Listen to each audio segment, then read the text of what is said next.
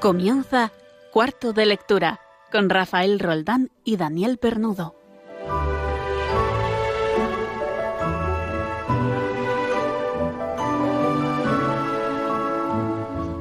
Buenas tardes, noches a todos los oyentes de Radio María. Nos encontramos, como, como acaban de oír, en nuestro cuarto de lectura. Hemos abierto la puerta de nuestra sala aborrotada de libros y seguimos con esta nueva temporada 2019-2020 en que el intervalo de programas es cada cuatro semanas. Entonces, no es que os perdierais nada hace dos semanas, al revés, habéis ganado con otro nuevo programa que entró en la parrilla.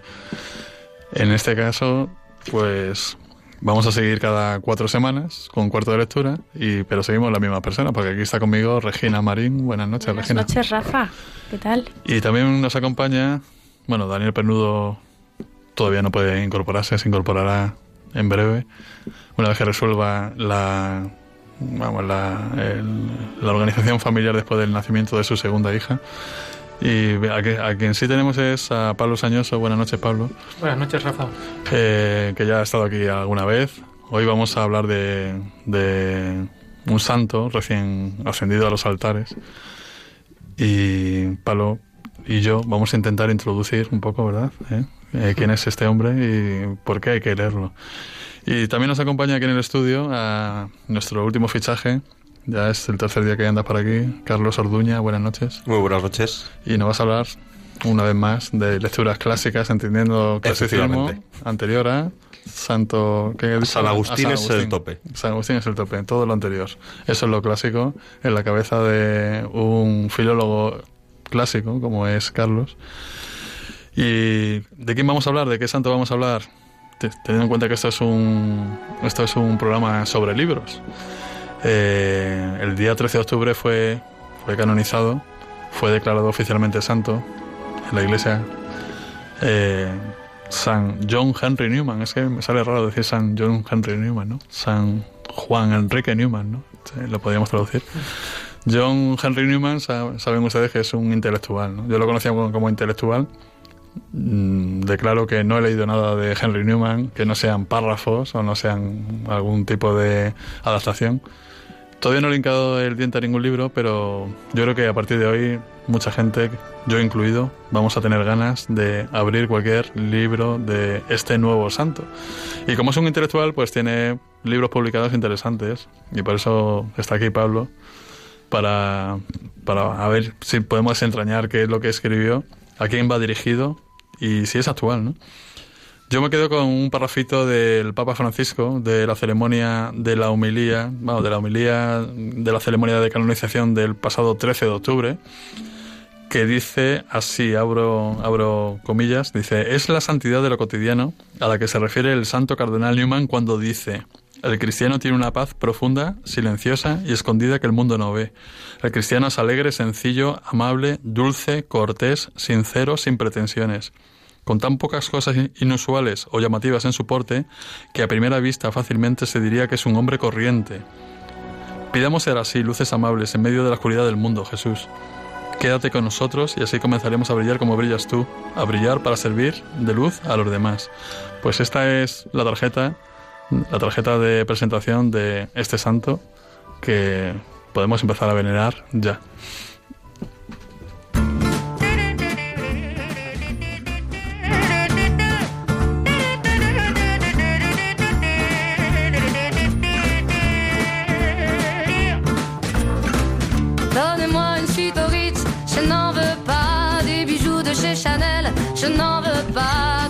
Regina, ¿qué vamos a tener hoy en el programa? Cuéntanos. Pues nada, ya en realidad lo has resumido todo bastante bien, pero yo os recuerdo lo que tenemos. Como ya tenemos un incondicional más, no podemos fallarle y entonces viene... Además está muy bien pagado para que no venga y lo haga bien, entonces... Exactamente. entonces contamos otra vez con Carlos Orduña para hablarnos de clásicos que no apesten a modernidad, ¿no? Como él dice. Por supuesto, oiremos sugerencias de lecturas de la mano de Alberto Jaime. Uh -huh. Y, y, bueno, en, en, cine y literatura hoy vamos a hablar de, de Desayuno con Diamantes. Sí. Vamos a tener ahí un pequeño debate de la mano de, de Víctor Alvarado. Basado en una novela, Desayuno en Tiffany. Sí.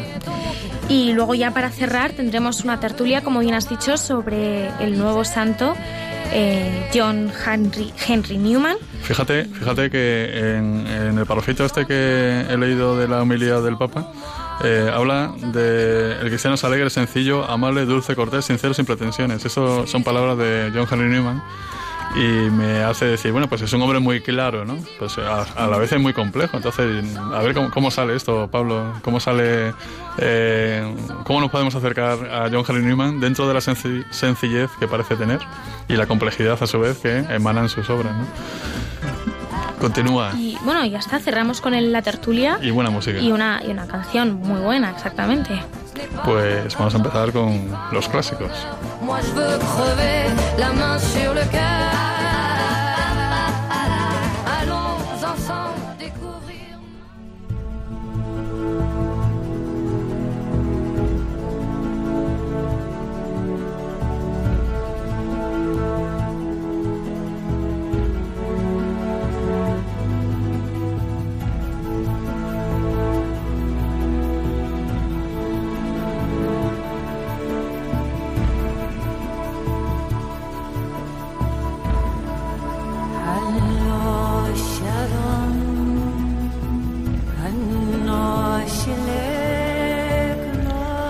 Estamos escuchando detenidamente la nueva sintonía que hemos escogido para la sección clásicos. ¿eh? Está sacada de la película Gladiator. Que muy adecuada, es muy adecuada para tiene, tiene, tiene, de todo, por lo visto, menos clásico, porque tiene un montón de gazapos y de errores. y Bastantes, pero no es mi tema. Entonces, bueno, estamos imbuidos ya en la cultura latina. No sé si vamos a hablar de la cultura latina o la cultura griega. Hoy toca Grecia. Hoy toca Grecia. ¿De qué vamos a hablar? Hoy nos toca viajar a Atenas siglo V antes de Cristo. Nos toca viajar a la época de Sófocles. No es casualidad que vaya a hablar de Sófocles, es mi trágico favorito. Concretamente vamos a hablar de Antígona, que es mi tragedia favorita. Todo de casualidad, ¿eh? Pues, para empezar, Antígona es una tragedia diferente porque las tragedias habitualmente comienzan siempre con un prólogo. Que el prólogo pues, lo suele decir alguna de las divinidades o algún personaje que luego no aparece más. Cambio en Antígona, no, en Antígona ya tenemos, desde el primer momento, acción. ¿Y qué acción tenemos? Como la película de J. Bond, ¿no? Que empieza con una persecución. Sí, más o menos. Te da con una conversación escondida entre dos hermanas, Antígona e Ismene. Acaban de morir sus dos hermanos, se han quedado solas en el mundo en cuanto a familia, y uno de sus hermanos sí puede ser sepultado porque se le considera héroe, mientras que el cadáver del otro tiene que ser dejado a las fieras. Entonces ahí se plantea la duda moral de Antígona que es una duda moral que a día de hoy creo que sigue vigente muchas veces. Y es, ¿qué debo hacer? ¿Seguir la conciencia o seguir la ley? Por ley no le puede dar sepultura, so pena de pena de muerte. En cambio, su conciencia le dice, es mi hermano, tengo que darle sepultura. Entonces es una tragedia extraordinaria en la que continuamente se mueve entre corazón y deber. ¿Qué es exactamente una tragedia griega? ¿Qué ingredientes tiene que tener? Pues se suele definir como que muere todo el mundo. y en parte es cierto, pero la tragedia va más allá. La tragedia son las pasiones humanas, llevadas al extremo. En este caso es el celo familiar llevado al extremo. Generalmente casi todos en las tragedias, lo iremos viendo con más tragedias, muchas veces son incluso virtudes y vemos cómo se convierten en defectos cuando los llevas al extremo. Que es un poco lo que le pasa a Antígona. Está bien querer a tu hermano, está bien seguir tu conciencia, pero hay ciertos límites que no se deben pasar. Estamos hablando de, teatro griego, que es el teatro este que cuando vamos a unas ruinas griegas, ¿no? Nos encontramos ahí una especie de anfiteatro, ¿no? Sí. Eh, y se representa abajo. Y cuéntanos un poco, ¿cómo, cómo, cuál era cómo, cómo, se organizaba este tipo de obras? Eh, pues para empezar, es en cierto sentido muy diferente a lo que vemos a día de hoy, y es que cuando pensamos en el teatro, pensamos en una puesta en escena espectacular. En la tragedia clásica y también en la comedia, solamente había tres actores a la vez en escena. Es decir, los tres únicos actores tenían que saberse todos los papeles, porque en un acto podía ser Antígona un actor y en otro acto podía ser el guardia y el siguiente podía ser Ismene, en función de la necesidad, un máximo de tres actores. Y segundos, mm, casi nunca caemos en la cuenta de que había mucha música. no eran musicales como lo que entendemos a día de hoy, pero todo el corifeo, todo el coro, era todo cantado. ¿Y qué tipo de espectador iba a ver esto? La verdad, todo el mundo. todo el mundo dentro de los cánones clásicos, es decir, principalmente hombres libres y depende del espectáculo podían asistir también mujeres o podían asistir también esclavos. Extranjeros muy pocas veces, pero lo mismo dependía del acto en concreto. Antígona. Antígona es una tragedia de obligada lectura, por lo que he dicho, ese conflicto, sobre todo entre las dos hermanas, Treismene que decide seguir la ley y Antígona que decide seguir la conciencia, es una maravilla. Eh, frente a la tragedia, ¿había algo que anteponía algún tipo de espectáculo teatral que podemos considerar nosotros a la comedia o algo parecido? Sí, por supuesto, eso hablaremos más adelante. No es el siguiente programa que ya lo tengo preparado, sino más adelante. La comedia, que además creo que los oyentes se van a sorprender al ver que el humor no ha evolucionado. Bueno, tampoco ha evolucionado el tema que has tratado, ¿no? De eh, hay que posicionarse frente a la ley o a, frente a la conciencia, ¿no? Efectivamente. Eso es un viejo un viejo dilema, ¿no? Que sale mucho en la literatura y, y, sigue existiendo muchas veces, ¿no? Eh, ¿Qué hago, no? En, en tiempos que me imagino que no existiría eh, la figura de objeto de conciencia ni nada, ni nada por el estilo. efectivamente, en esa época no existía. De hecho, casi se podría decir que Sófocles crea el derecho natural, entre comillas, el concepto de derecho natural. Muy bien. Pues muchas gracias, Carlos, por. Gracias a vosotros. Por tu nueva incursión en los clásicos de verdad, en este caso clásicos griegos. Y tomen nota, tomen nota de esta obra y vayan leyéndola y desentrañándola.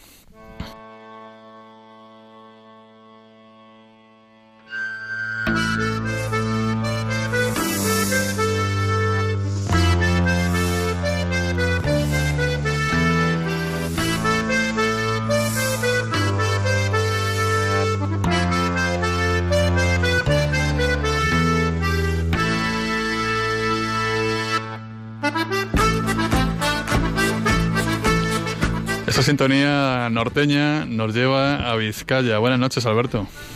Buenas noches.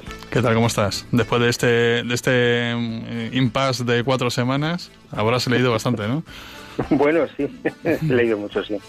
¿Y qué nos traes hoy? ¿Qué nos traes hoy? Pues hoy traigo un libro que aparentemente asusta, pero que no es de asustar, ¿eh? no es de asustar. Es un libro que se titula La diversidad de la ciencia y es de, de Carl Sagan. Carl Sagan, un divulgador muy conocido, ¿verdad?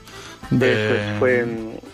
Eh, es, eh, vamos, es muy conocido por la serie Cosmos de la televisión pública británica y también es un militante mm, científico, ¿cómo se dice? Cientificista. Exactamente, muchas sí ahí. Eh, ¿Por qué nos traes este libro, Alberto? Mm, bien, porque bueno, es una obra de, de este científico, que bueno, es astrónomo, astrofísico, fue también astrobiólogo, es, un pionero en la, en la exobiología, en la búsqueda de vida en otros planetas. Eh, y como dice, sí que es muy conocido por la serie Cosmos, pero bueno, también tiene cientos de artículos científicos y también un puñado de libros de divulgación donde trata de explicar ciencia, donde trata de encontrar el lugar del ser humano. Esta obra, este libro, La Diversidad de la Ciencia, ya está editada cuando después de morir. Eh, es una obra que no es un texto complicado, no tiene tecnicismos, sino que se trata de una publicación que, bueno, su, su viuda, Andruyan, hizo diez años después de, su muerte. Eh, estas eran unas conferencias que pronunció él mismo en 1985 en unas llamadas conferencias Guilford que se celebran en Escocia. Son unas, unas conferencias pensadas para promover y difundir el estudio de la teología natural, es decir, para estudiar el conocimiento de Dios, ¿no? Y para esto se llama pues a diferentes pensadores que en ese momento pues son, son lo más, ¿no? Hayan estado pues gente pues de la talla de Anna Arendt o de Etienne Gilson, Albert Schweitzer, Paul Tillich y pues también Carl Sagan, ¿no? Eh, mm, en estas conferencias de que, bueno, Andruya tituló La diversidad de la ciencia, aquí eh, Sagan brilla para nosotros, para los creyentes, ¿no? Él explica cómo él cree cómo ve la religión, cómo funciona la ciencia, sus diferencias, sus puntos de contacto, que es muy interesante. Eh, para él el problema de la existencia de Dios es un problema que debe ocupar también a la ciencia, si al final la ciencia quiere encontrar eh, la verdad hasta el final, ¿no?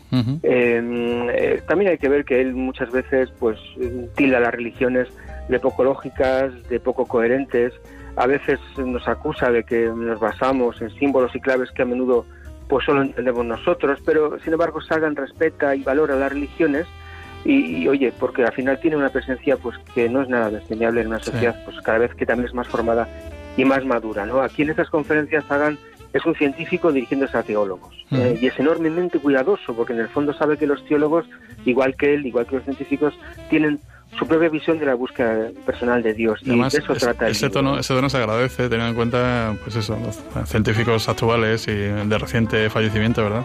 Que trataron mm. a la religión como, como eso, como un juego de niños y, y ridiculizándola hasta muchas veces, vamos, extremos bastante grandes, ¿no? Sí, sí, sí.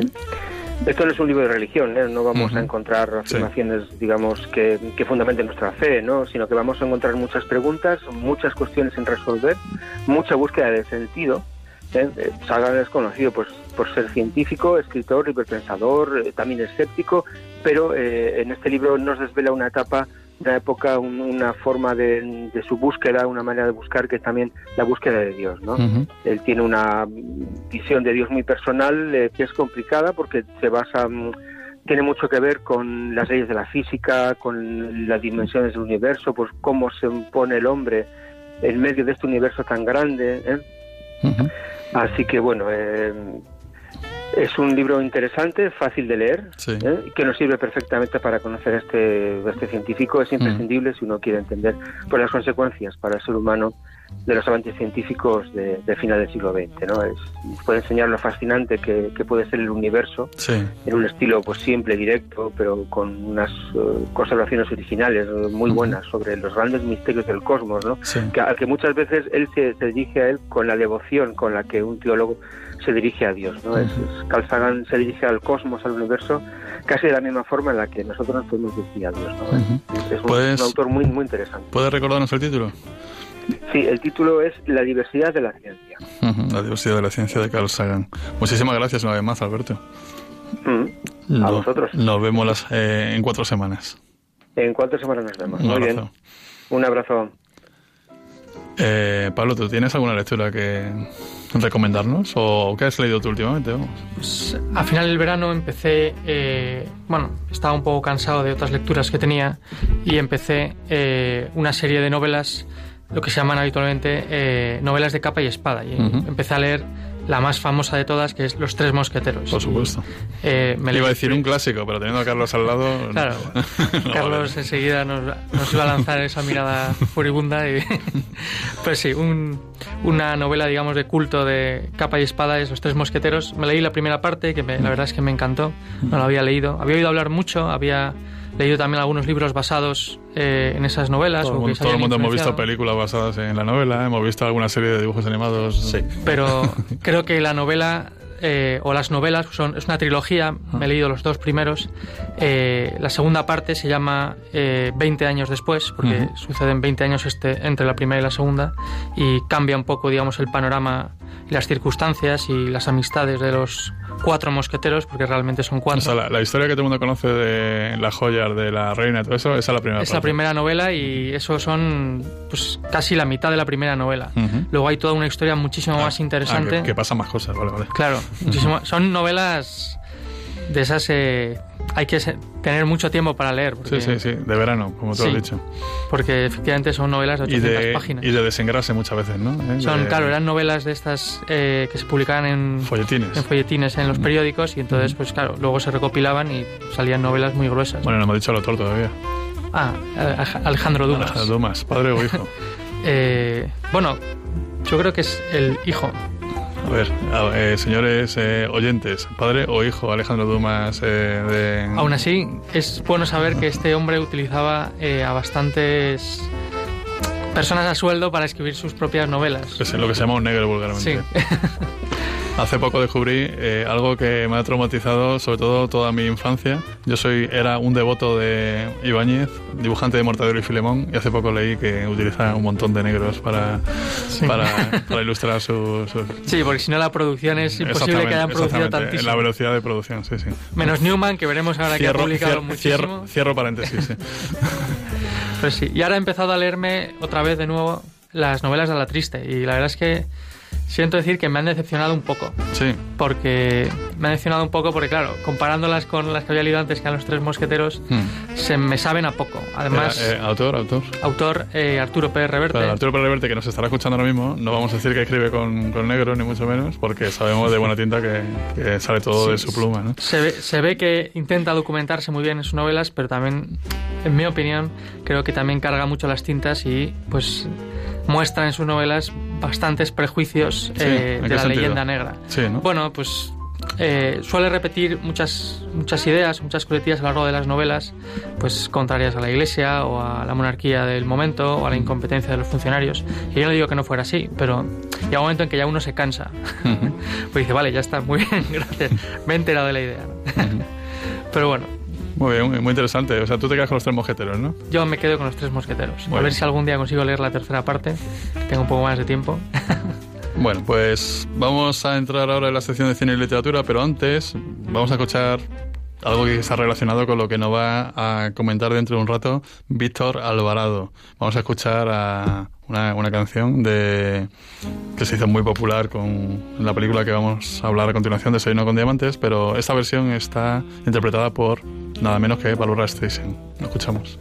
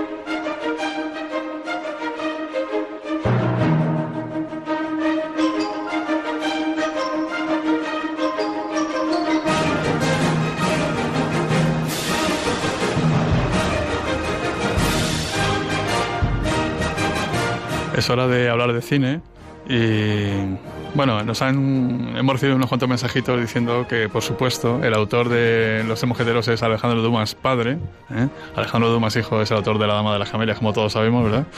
Y, por eso se llevaban, se llevaban un poco mal, ¿no? La fama de uno pisaba a la de otro, ¿no? Vamos a entrar, vamos a hablar de cine, como he dicho. Eh, acabamos de oír a Bárbara, a Bárbara Streisand, eh, cantar una versión de la famosísima Moon River, eh, famosísima por la película que vamos a continuar a continuación a comentar. Buenas noches, Víctor. Hola, buenas noches a ti y a todos los oyentes de Radio María. Víctor Alvarado, una vez más, está aquí con nosotros en nuestro cuarto de lectura, en esta sección en que comentamos películas o comentamos directores o comentamos cine al fin y al cabo que bebe de la literatura. Y hoy vamos a hablar de... Desayuno en Tiffany. Ajá. ese es el nombre de la novela. Ese es el nombre del título que le puso Truman Capote a una de sus obras más conocidas, eh, que luego se convirtió en Desayuno con Diamante. Bueno, a Truman Capote también se le conoce fundamentalmente porque creó la primera historia de no ficción, que era Sangre Fría, que estaba basada en unos crímenes ocurridos en Estados Unidos, que tuvo también una adaptación cinematográfica, que sin mostrar demasiado se comprende lo que esa familia tuvo que pasar. La verdad que la película es de estas para decir, empieza a verla y cuando ves de qué va el tema la quitas directamente porque es demasiado morbosa, aunque a lo mejor no quiera transmitir, no era la idea del del periodista y escritor, pero sí transmite eso. Y centrándonos en la novela en cuestión, tengo que decir que me pareció realmente buena porque los diálogos son muy sugerentes y las descripciones muy certeras, pero sin recurrir a, grandes parrafadas. Eh, resulta fácil ponerse en el lugar de los personajes y, por cierto, la editorial que lo sacó hace algunos años quiso que esta novela corta estuviera acompañada de un cuento que se llama Recuerdo para Navidad, creo recordar, y que implícitamente es profundo y con gran sutileza y elegancia plantea temas relacionados con la nostalgia, la fe y la trascendencia.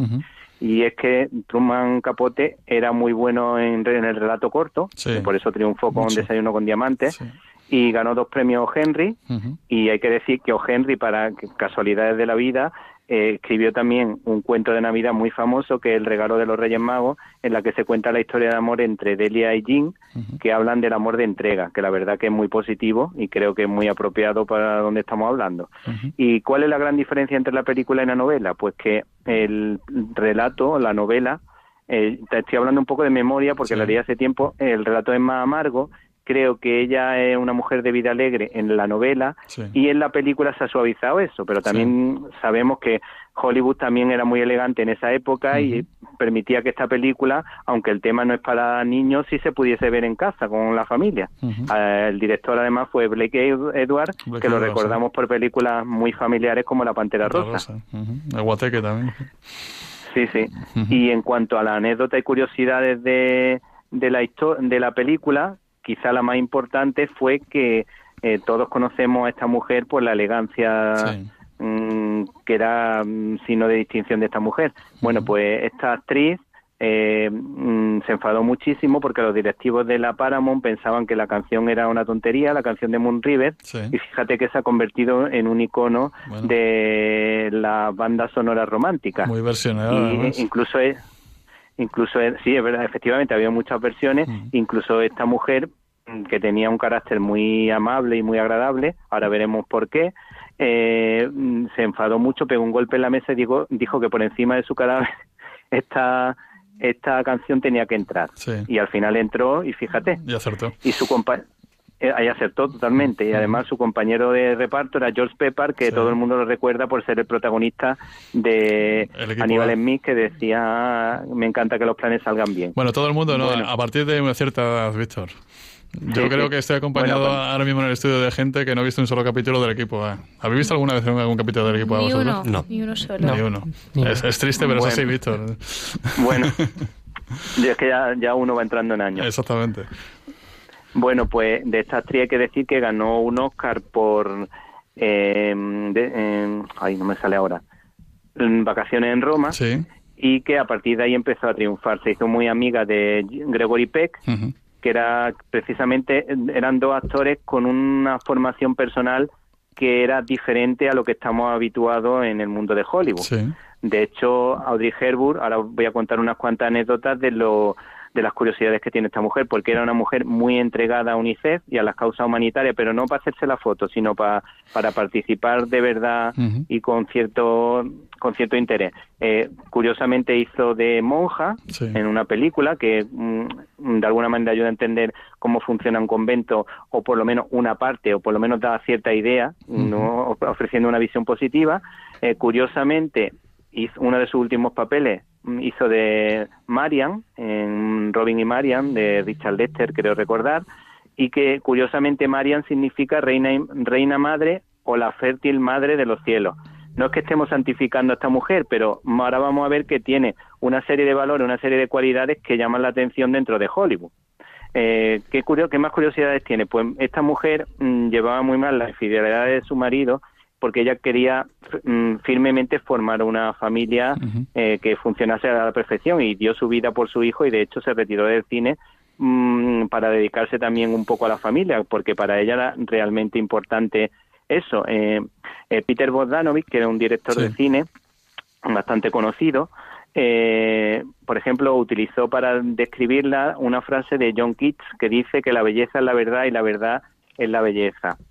Eh, vamos a ver qué más curiosidades podemos contar de esta mujer. Hay que decir que esta mujer precisamente ayudó a Peter Bogdanovich cuando estaba pasando un malísimo momento. Nadie nadie le prestó atención al director y en cambio ella estuvo como una verdadera amiga. Y y él ella le habló de esta mujer, de la mujer de Peter Bogdanovich que había sido asesinada y dijo le dijo lo siguiente, me dijo que Dorothy había sido como un ángel al que solo estaba permitido bajar a la tierra de vez en cuando para conmovernos a todos.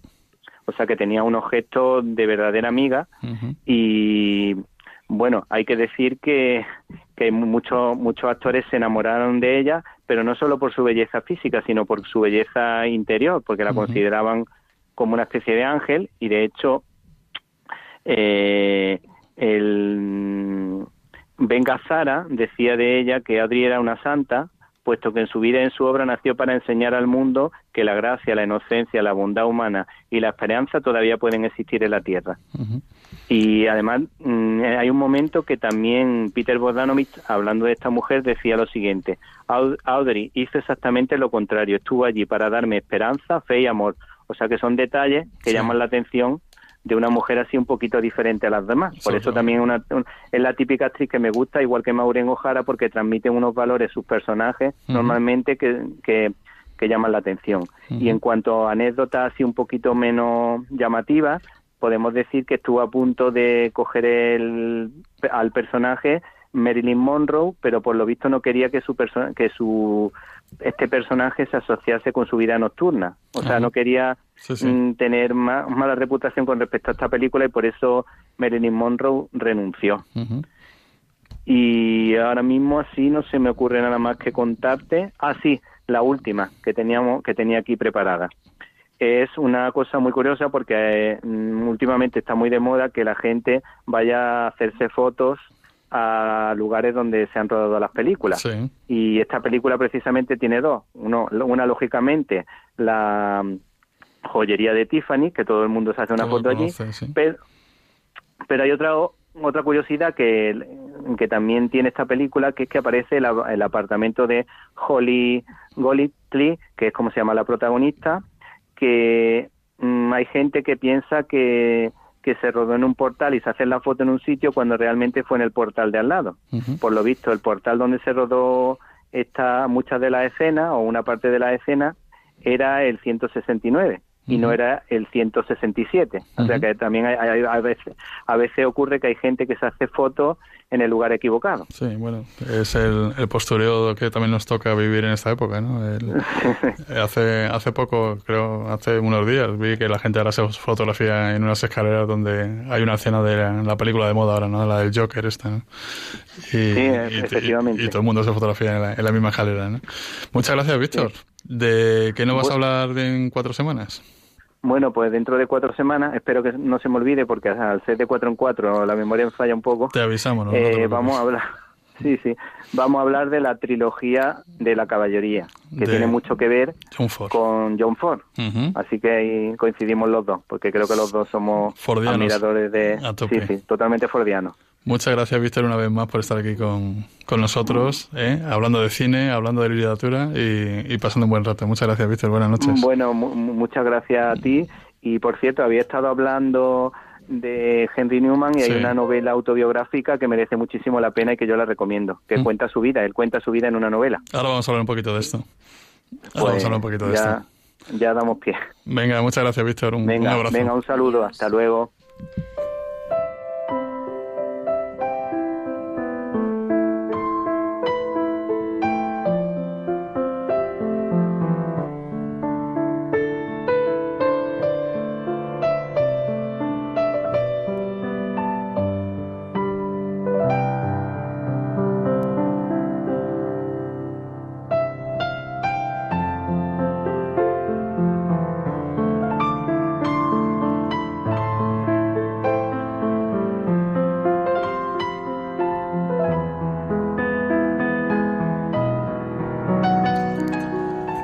Estamos llegando al momento de, empezar a abrir un poco eh, eh, quién es este hombre, ¿no? Eh, John Henry Newman, que fue canonizado el pasado 13 de octubre.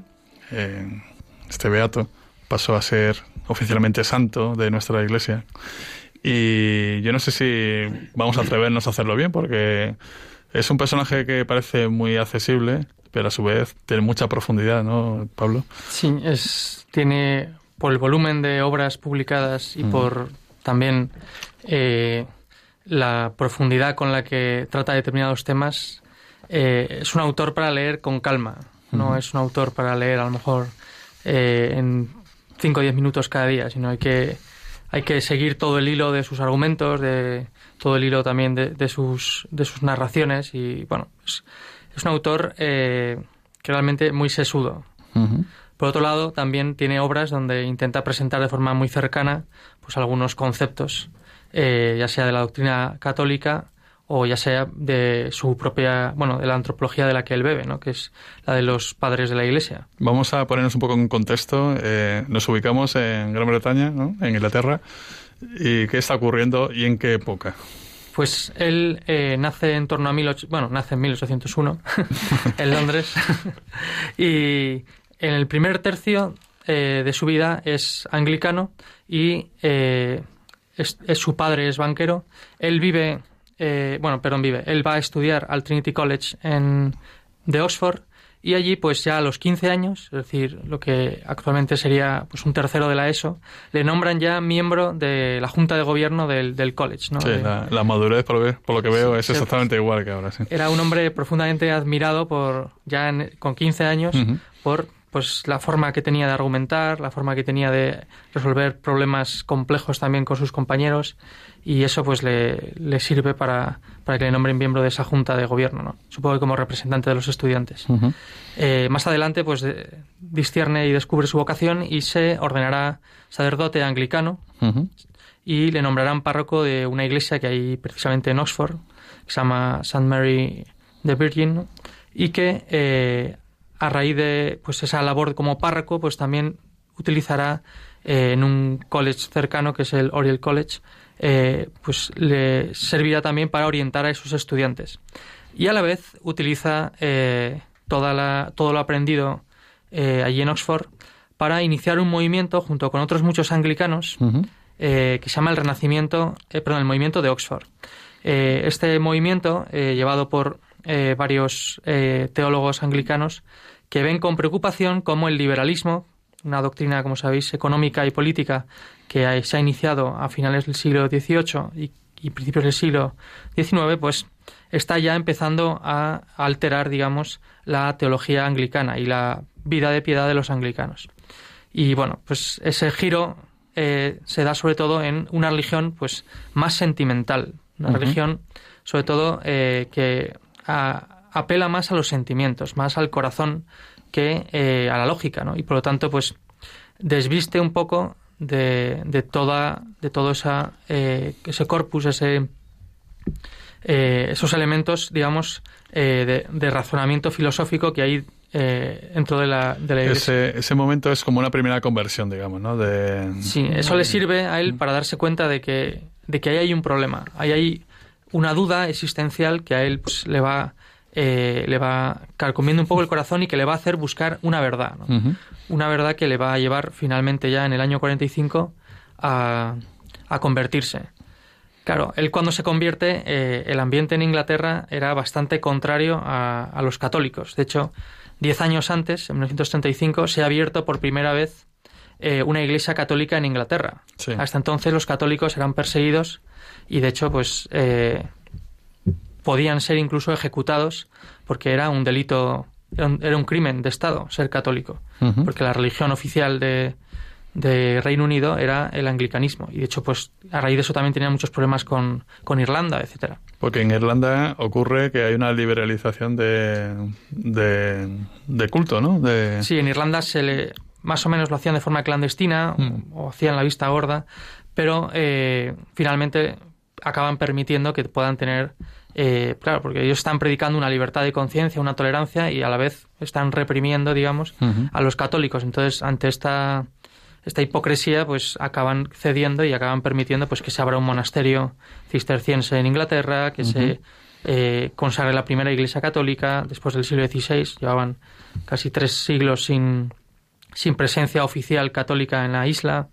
Eh, y empiezan también a producirse las primeras conversiones famosas, ¿no?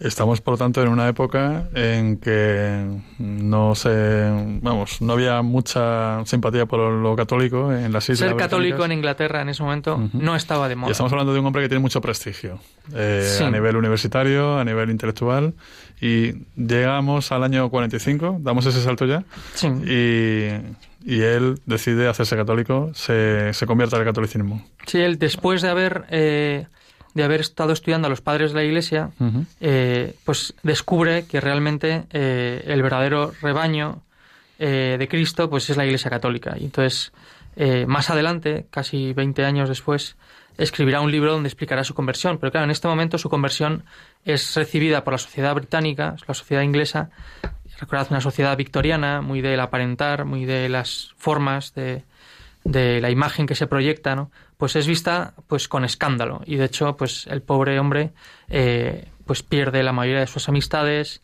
es ninguneado por supuesto eh, llegan incluso a, querer expulsarlo de Oxford porque cree que influye negativamente en los estudiantes.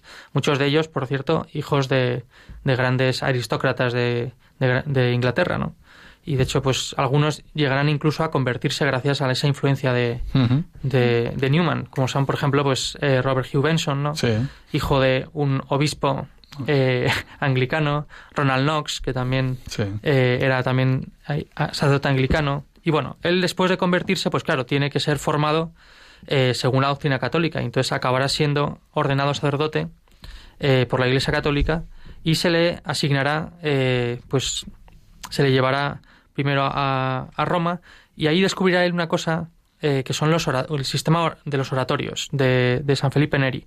Y viendo eso descubrirá que es una forma muy buena de influir eh, o de cómo los católicos pueden influir en la sociedad. ¿Cómo, cómo, cómo es eso? Pues alrededor de unos oratorios que fundan una serie de sacerdotes que hacen vida en común,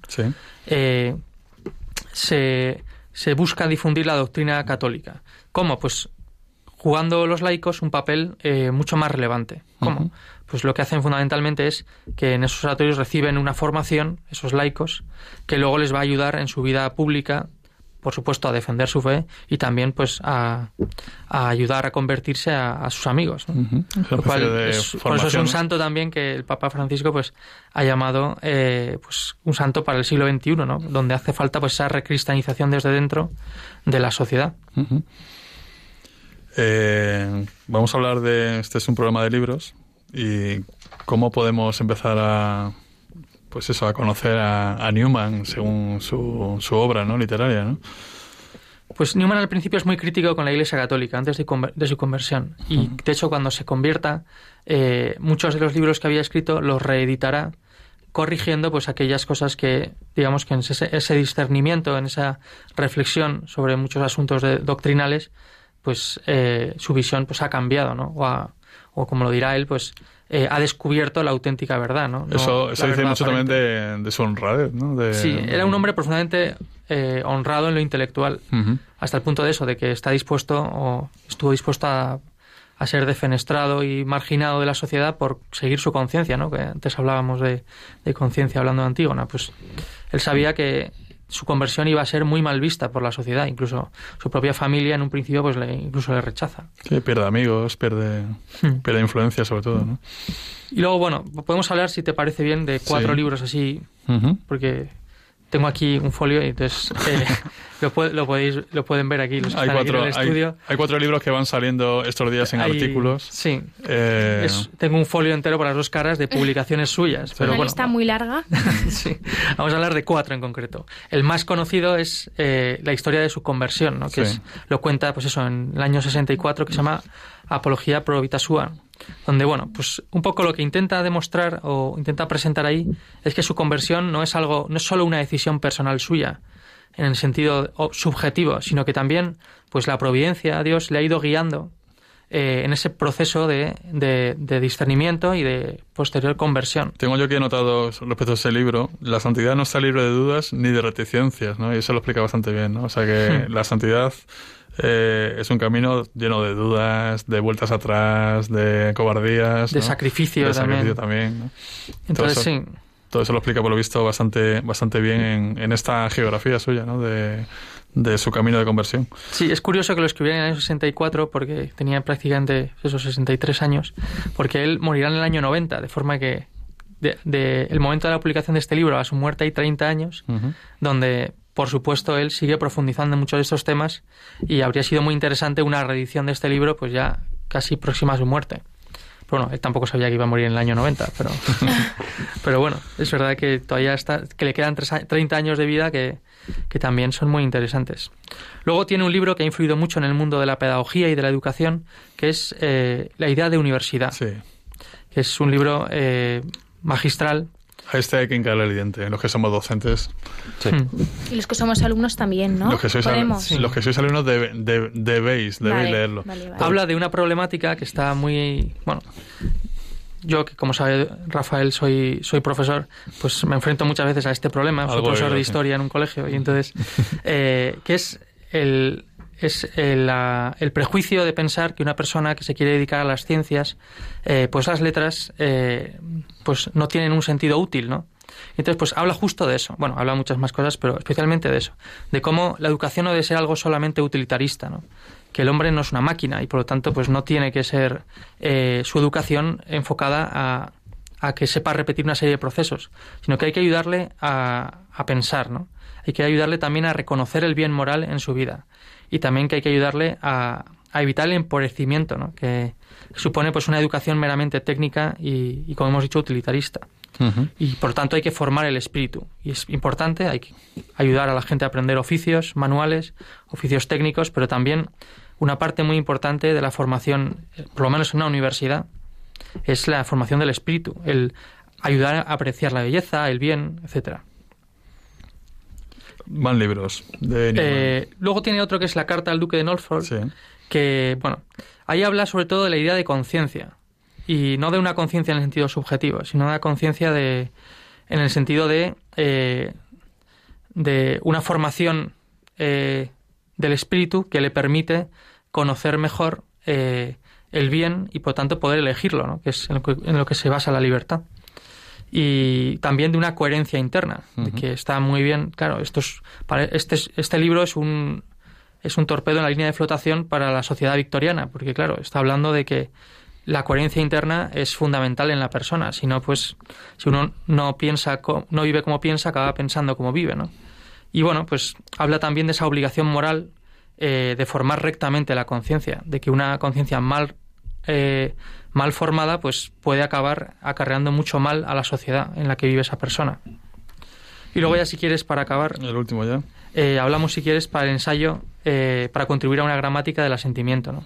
Que ahí lo que busca un poco es mostrar, eh, pues, la racionalidad de la fe en un ser superior, ¿no? La naturalidad, además, de que un cristiano, pues, a través de esa fe y de esa creencia, pues tenga una confianza en un ser superior que cuida de él. Algo que pues evidentemente él ve que a las personas que han perdido la fe les cuesta mucho entender, ¿no? Que haya un ser superior eh, que se preocupe de mí, ¿no? Que soy el último mono del último mundo, ¿no? Entonces, bueno, pues como en esa providencia divina y como esa confianza en que Dios no me va a dejar tirado, aunque me haga pasar las canutas, ¿no? Lo famoso Dios aprieta pero no ahoga, pues aunque me las haga pasar canutas, Dios no me va a dejar de lado, ¿no? Y bueno, parece que estoy aquí predicando desde, una, desde un ambón de una iglesia, pero eh, me está haciendo todo muy teológico, pero bueno. Hablando, de, hablando de Newman no cabe otra Hombre, cosa. claro, es... No cabe otra cosa. Pablo, yo tengo una pregunta, perdóname. Si nos queremos iniciar en este mundo de la intelectualidad y esto, ¿cuáles de estos cuatro libros pues recomiendas? yo empezaría por la idea de universidad. Y seguiría por la carta al, Duque de Norfolk. Más que nada porque nos toca a todos. Aquí somos todos docentes o alumnos, ¿no? Entonces, eh, yo creo que es verdad. Creo que es el menos intelectual de todos, ¿no? ¿Eh? Y además el, yo creo que es también el que más interés eh, puede suscitar. A ver, intelectual me refiero a, a lo mejor más accesible, ¿no? Sí, porque habéis dicho que es un lenguaje como complicado, ¿no? Por Sí, a veces utiliza un lenguaje eh, un poco, bueno, muy terminológico, ¿no? Muy de teólogo. Pero es verdad que en la idea de universidad es muy general. El, lenguaje que utiliza es como muy coloquial, muy habla de ideas que están muy en ese momento muy en la calle. Entonces, bueno, él no lo he dicho antes, pero a él le encargan fundar una universidad católica en Irlanda, ¿no? Y aunque, bueno, aunque supone un pequeño fracaso, un gran fracaso, eh, bueno, la realidad es que al final pasados los siglos, la universidad sigue presente y está ahí. O sea que es verdad que tuvo un momento terrible donde casi se va todo a pique, pero bueno, ha conseguido aguantar casi 200 años, lo cual no es ninguna tontería. Muy bien. Pues Muchas gracias, Pablo, por esta introducción a, Newman. ¿eh? Es, es, muy compleja la introducción a Newman. ¿no? Y tenemos aquí cuatro títulos un poco para empezar a, a el diente. ¿no? Apología pro Vitasua es una de ellas, esa es su biografía. Eh, Carta al Duque de Norfolk, esta iba sobre la conciencia. La idea de la universidad, que, como su título indica, habla de educación. Y el último que has comentado es ensayo para contribuir a una gramática del sentimiento. Y supongo que este es el más teológico, ¿verdad? Mm. El título lo sugiere, sí. Nada, habrá que, atreverse. Si, alguien, si alguien quiere leer una biografía de Newman, eh, pues eh, completa, digamos, que analiza toda su vida, mm. yo le recomendaría una eh, que es de un autor que se llama Ian Kerr, con K. es muy fácil de escribir porque es I-A-N-K-E-R y la sacó hace poco en la editorial Palabra y la verdad es que es una biografía que analiza a Newman en todas sus dimensiones. Muy bien. Pues vamos terminando ya porque se va acercando la, hora y podemos estar aquí hablando de clásicos, podemos estar hablando de cine, podemos estar hablando de cualquier cosa durante mucho tiempo más. Vamos a hacer alguna canción de un grupo folk de los años 60 de Estados Unidos y que se llama The Bird, que tuvieron un, tuvieron un pelotazo con, con esta canción, se llama Turn, Turn, Turn o cómo se pronuncia esto. Eh, a mí me ha hecho gracia esta canción porque, por lo visto, es prácticamente una copia literal del capítulo 3 del libro del Eclesiastes, cuya autoría se atribuye al rey Salomón. Yo me imagino que el rey Salomón estará cobrando todos los royalties de toda de el, el exitazo que fue esta canción en su época y seguro que todos hemos escuchado en alguna, en alguna película eh, que se basa en aquella época. A todos los oyentes de Cuarto de Lectura aquí en Radio María, ¿eh? les emplazamos adentro de cuatro semanitas y para aquí andaremos. Muchas gracias, Regina Marín. Muchas gracias, muchas gracias Carlos Orduña. A vosotros. Y muchas gracias, Pablo Sañoso. A vosotros. Nos vemos en cuatro semanas. Sean felices.